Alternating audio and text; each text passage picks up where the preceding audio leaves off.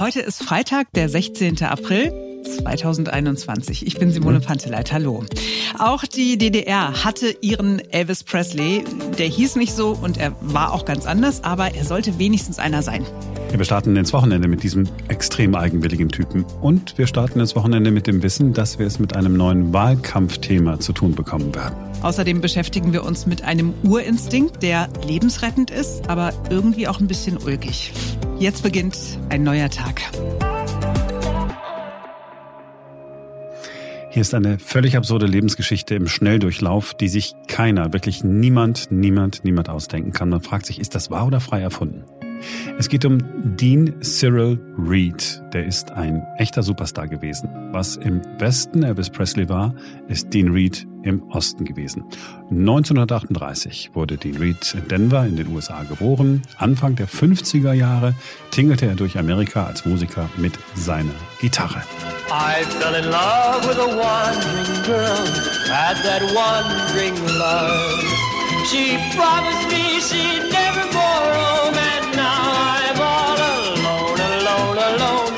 I've got him all alone. She got on the train that very same night. Me, it looked like she was in flight. She was running from the love affair. To me, it seemed like she didn't really care. She didn't really care. La la la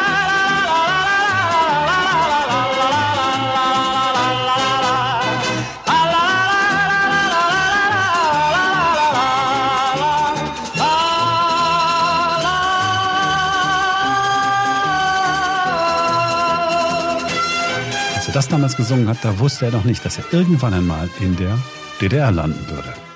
Irgendwie ist damals eine Plattenfirma auf ihn aufmerksam geworden und die hat sich gedacht, ah, den können wir zu einem Teenie-Star machen.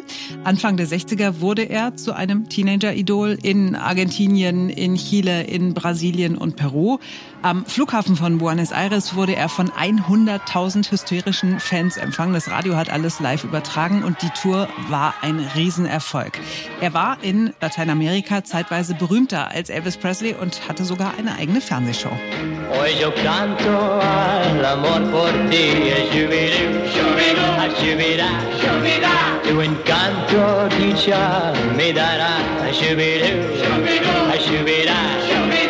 y es tanto mi amor y fe, que yo canto de felicidad, shubirú, shubirá, shubirá. Elisa, Lisa, Lisa, Elizabeth,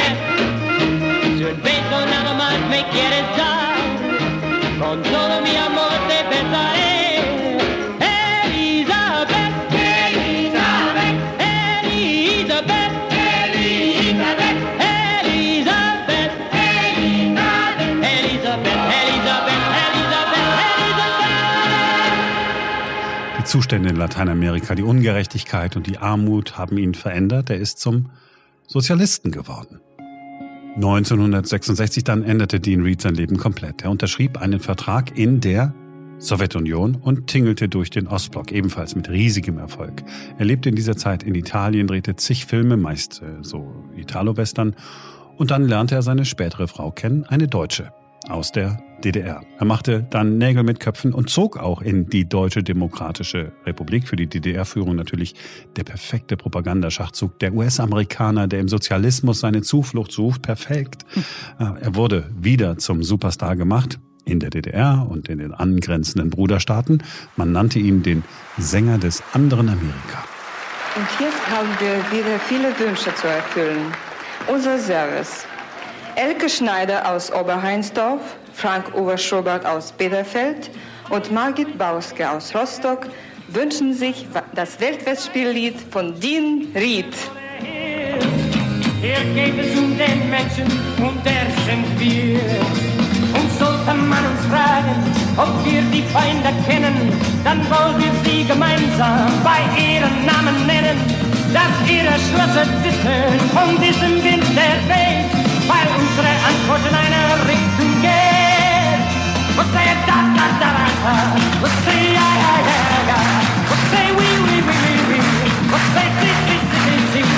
Say yes, yes, yes, yes, yes.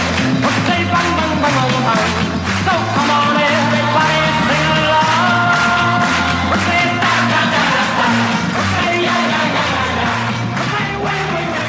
Hat auch in der DDR Filme gedreht und natürlich Musik gemacht, haben wir ja gerade gehört. Und er stand voll und ganz hinter der SED-Diktatur.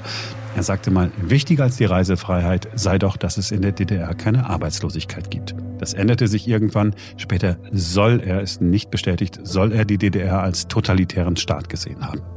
In den 1980er Jahren dann war sein Stern verblasst. Da ging es ihm wie anderen Schlagergrößen im Westen auch. 1986 ist Dean Reed in der DDR gestorben. Er hat sich das Leben genommen. Bis zuletzt hing eine US-Flagge an seinem Wohnhaus und bis zuletzt hat er auch Steuern in den USA bezahlt. Diese Geschichte ist so abwegig, dass sie einfach wahr sein muss. Es gab diesen Dean Reed wirklich. Es ist alles unfassbar verschlungen und wir haben jetzt wirklich auch nur einen Bruchteil erzählt, dass man sich gar nicht ausdenken kann. Es ist auch mal ein Film über sein Leben gedreht worden. Name dieses Films Der rote Elvis. Die Neuköllner Oper in Berlin hat dieses Leben auf die Bühne gebracht im vergangenen September und weil Corona inzwischen alles unmöglich macht, was mit Bühnenauftritten zu tun hat, gibt es jetzt eine Live-Show in sieben Teilen. Eine Live-Show, die live ins Internet übertragen wird.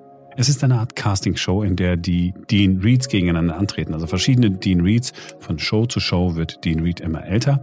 Es bildet quasi all die absurden Lebensabschnitte ab, die er erlebt hat. Kann jeder im Internet dabei sein.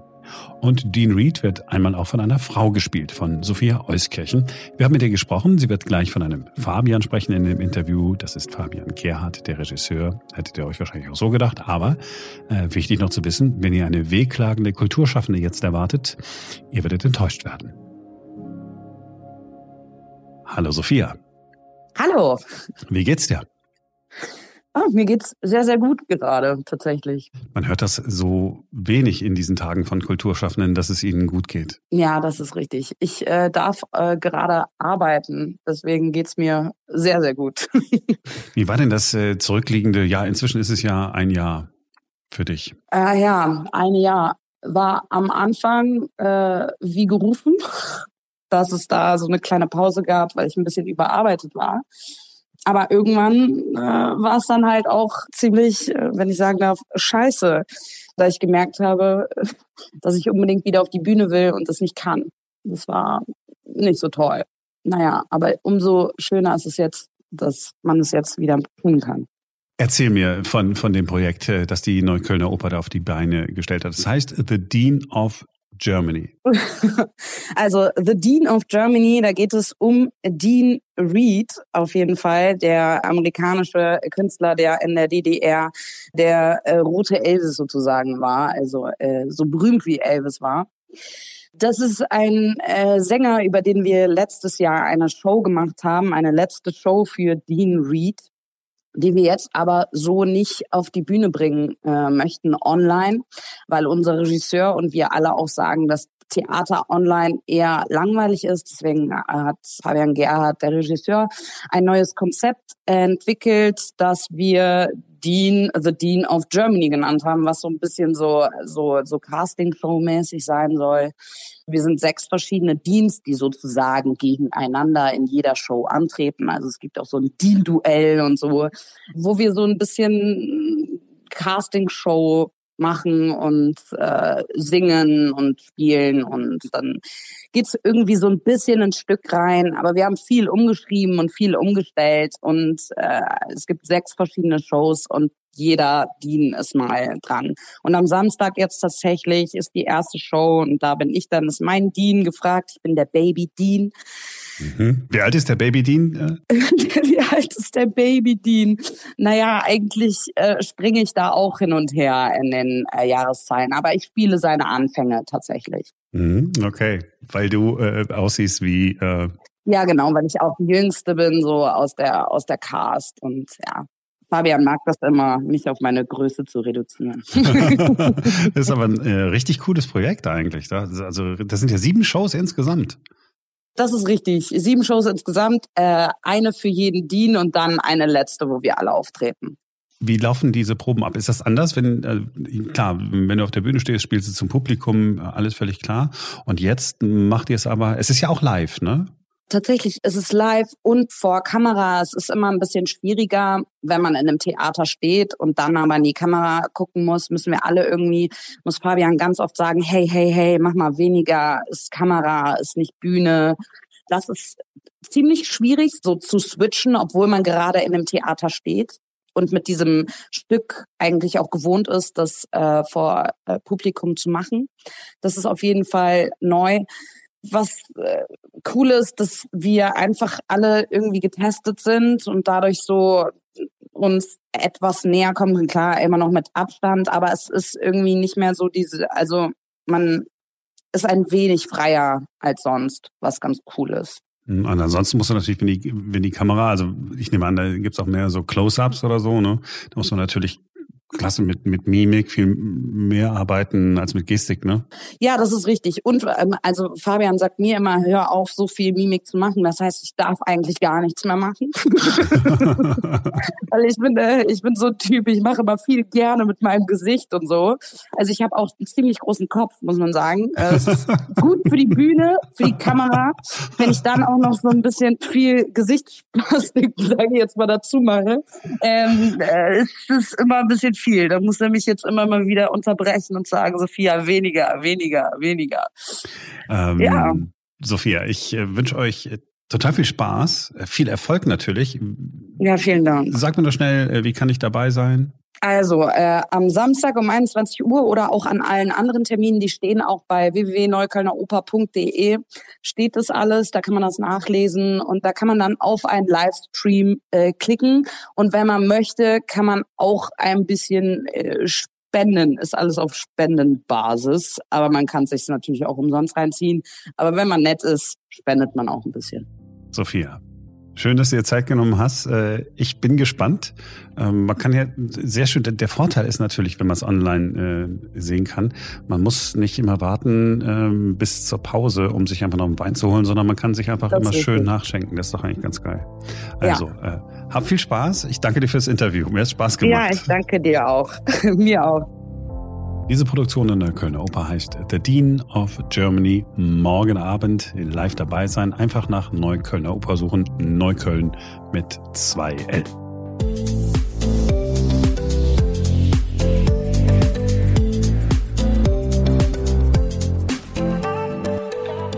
Mietendeckel Wer nicht in Berlin wohnt, der hat sich vielleicht erst gestern äh, zum ersten Mal mit diesem Begriff richtig vertraut gemacht, weil das Bundesverfassungsgericht den Mietendeckel, den es in Berlin gegeben hat, kassiert hat. Ein Bundesland darf das nicht anordnen. Die Mieten für rund 1,5 Millionen Wohnungen in Berlin sind auf dem Stand vom Juni 2019 eingefroren gewesen. In einigen Fällen sind Vermieter sogar gezwungen worden, die Mieten zu senken. Aber das geht nur, wenn das ein Bundesgesetz ist, sagen die Verfassungsrichter und damit wissen wir ganz sicher, der Mietendeckel wird uns im Wahlkampf beschäftigen. Und mir ist nach wie vor nicht klar, wie man mit einem Mietendeckel wirklich was erreichen kann. Also man erreicht natürlich, dass die Mieten niedriger sind, aber äh, Wohnungsnot kannst du damit ja nicht äh, verhindern. Ich meine, eine Wohnung wird ja nicht dadurch gebaut, dass irgendwer äh, die Miete nicht erhöhen darf. Nee, ich äh, gab ja auch ganz viele Kritiker des Mietendeckels. Ich fand es auch keine coole Aktion, weil natürlich sind die Mieten in Berlin zu hoch, aber wir werden das auf Dauer nur in den Griff bekommen. Natürlich werden wir neuen Wohnraum schaffen. Ja. Mir persönlich tun jetzt alle Menschen leid, die nicht den Rat befolgt haben und das eingesparte Geld zurückgelegt haben. Das hat die Politik zwar immer wieder gesagt, ne, packt die Kohle beiseite, weil kann sein, dass ihr ähm, dann hohe Nachzahlungen leisten müsst, wenn dieser Mietendeckel kassiert werden sollte. Jetzt kann man natürlich sagen, okay, Schuld eigene, wie blöd kann man sein, wenn man die Kohle nicht zurücklegt, obwohl man es noch extra gesagt bekommt. Aber nun kam ja Corona, für viele kam die Kurzarbeit oder mhm. sonst irgendwie fehlende Einnahmen. Da hatte man vielleicht gar nicht die Chance, dieses Geld zurückzulegen und war froh darüber, dass man ein bisschen Geld hatte.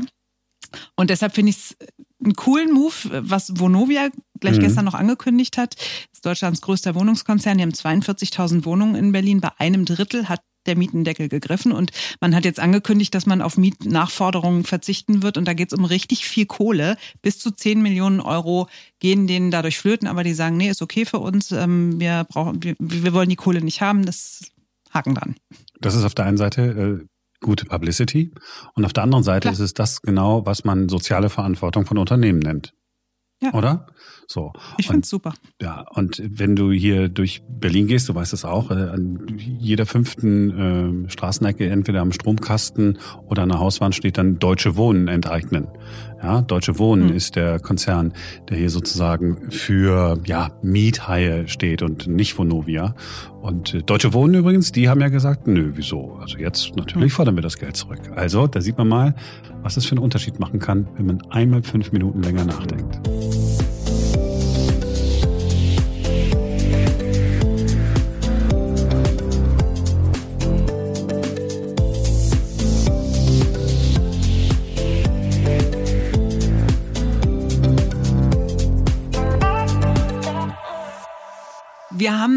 Gestern über ein Thema gesprochen, das super wichtig ist, das Marc aber sehr unangenehm war. Mhm. Und interessanterweise ging es einigen anderen Männern, die den Podcast gehört haben, ähnlich. Einer hat uns gesagt, ich dachte immer, ich wäre irgendwie aufgeklärt und total cool, aber es war mir dann doch irgendwie komisch. Mhm. Wir haben uns über die äh, fachgerechte Entsorgung von Periodenartikeln äh, unterhalten. Stichwort Pinky Gloves. Wer es nicht kennt, einfach nochmal in den Podcast von gestern reinhören oder gucken, was bei Instagram oder Twitter oder so dazu so abgeht.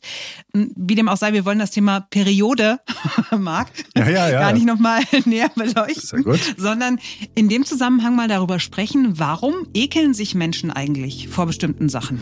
Also wir haben mal ein bisschen recherchiert. Wissenschaftlich gesehen gilt Ekel nicht nur als Affekt, also als spontane emotionale und mitunter auch körperliche Reaktion auf etwas, sondern auch als Instinkt. Die Reaktion auf bestimmte Gerüche, Geschmäcker und Anblicke ist uns angeboren. Ekel ist ein genetisch angelegter Schutzmechanismus, entstanden im Laufe der Evolution mit der ja, wichtigen Funktion, uns davor zu schützen, dass wir uns vergiften, sonst irgendwie krank werden oder vielleicht sogar sofort sterben. Damit allein lässt sich dieses Phänomen aber noch nicht komplett erklären, weil sich ja Menschen aus verschiedenen Kulturkreisen vor unterschiedlichen Dingen ekeln. In über 100 Ländern der Welt gehören Insekten zum Beispiel zum alltäglichen Essen, was bei den meisten von uns Würgereiz auslösen würde. Und umgekehrt ekeln sich zum Beispiel ganz viele Asiaten, wenn sie beispielsweise Blauschimmelkäse vorgesetzt bekommen. Dann bin das ich auch Asiate. Dann bin ich auch Asiate. Ich kann das nicht essen. Ich kann das nicht essen. Okay, also äh, deswegen äh, kann Ekel nicht einfach nur eine genetische Geschichte sein, sondern wird auch anerzogen durch Sozialisation, durch verschiedene Erfahrungen, durch unsere Umwelt und tatsächlich auch durch Modeerscheinungen. Also man kann ja zum Beispiel schon mal Körperbehaarung sehen. Ne? Also heutzutage gelten behaarte Frauenbeine als nicht besonders ästhetisch. Vor, keine Ahnung, 40, 50 Jahren war das noch äh, völlig in Ordnung. Oder im Mittelalter zum Beispiel waren Taschentücher noch kein großes Thema. Da war es total normal, wenn man sich ähm, mit den Händen die Nase geschneuzt hat und den Rotz dann einfach an der Kleidung abgewischt hat. Mhm. Würde heute auch keiner mehr machen. Oder so bestimmte Haustiere. Ne? So viele Menschen haben heutzutage irgendwelche giftigen Schlangen zu Hause oder Ratten. Wäre noch für die Generation unserer Großeltern total absurd gewesen und ein absoluter Abturner. Die hätten sich unfassbar davor geekelt. Heutzutage ist es für viele ganz normal. Ja, voll normal. Langsam. Mein Gott, wir sind der ekligste Podcast Deutschlands. Warum? Wir haben, wir haben nicht über Körperflüssigkeiten gesprochen. Äh, doch, kurz. Äh, Nase schneuzen, Blauschimmelkäse, Schlangen, perfekt. So, also. Mein Gott. Ekel ist uns also einerseits angeboren und wird uns anerzogen, aber spannend ist doch, was im Körper passiert, wenn wir uns ekeln. Wenn wir etwas sehen oder riechen, was wir eklig finden, dann wird das limbische System unseres Gehirns stärker durchblutet. Das steuert unser emotionales Verhalten und in Bruchteilen von Sekunden löst unser Körper Ekelreaktionen aus. Unwohlsein, Übelkeit, Würgereiz. Man wendet sich ab, der Blutdruck sinkt und im schlimmsten Fall wird man ohnmächtig. Und das Spannende ist, auch die Mimik ist bei Ekelreaktionen weltweit die gleiche. Wer sich ekelt, rümpft die Nase, zieht die Oberlippe nach oben und die Mundwinkel nach unten. Wahnsinn, oder? Das Schöne ist, Ekel kann man sich zu einem gewissen Grad auch abtrainieren. Das wissen zum Beispiel alle, die in der Pflege arbeiten. Bei sehr vielen tritt mit der Zeit einfach ein Gewöhnungseffekt ein. Ne? Wenn du jeden Tag irgendwelche Bettpfannen wechseln oder Patienten wickeln musst, dann mhm. findest du es mit der Zeit auch nur noch halb so schlimm wie am Anfang. Womit wir wieder, Marc, bei den Periodenartikeln wären. Also Wenn wir nur oft genug darüber reden, dann gewöhnst du dich daran. Also und dann ist dir das irgendwann gar nicht mehr unangenehm. Ja, du siehst jetzt gar nicht, wie ich die Nase rümpfe, die Oberlippe nach oben ziehe und die Mundwinkel also, okay. Also, so. Jetzt haben wir Ekel erklärt. Ich glaube, das wäre auch weniger anschaulich gegangen, ganz ehrlich. Simone, habe ich dir jetzt gesagt, ja. Ähm, mhm, okay. Aber ähm, genau, also zumindest haben wir all diese äh, Ekelreaktionen, die wir beschrieben haben, konnte jetzt jeder nachempfinden. Also ich habe körperlich gespürt, äh, worüber wir äh, gesprochen haben. So. Ich gehe jedenfalls mit einem halbwegs guten Gefühl in dieses Wochenende. Also die Lage in Sachen Corona ist jetzt wirklich nicht perfekt, aber wenigstens beim Impfen geht's voran. Gestern ja ein neuer Rekord mit einer Dreiviertelmillion Impfungen. Das ist äh, meine Nachricht, wie ich die jeden Tag ertragen könnte. Ich hoffe sehr, dass wir jeden Tag sowas Schönes vermelden können. Jetzt machen wir erstmal wie ihr auch Wochenende und sind Montag wieder für euch da. Dann ist wieder ein neuer Tag.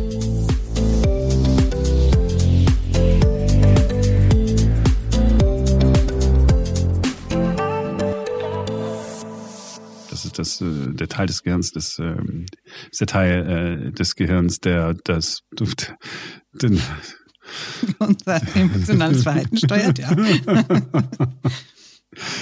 Das ist der, äh, das, warum lese nicht das, was da steht? Nachvollziehbar, was ich sagen wollte? Man weiß es nicht. Doch, das auch kann man verstehen. So.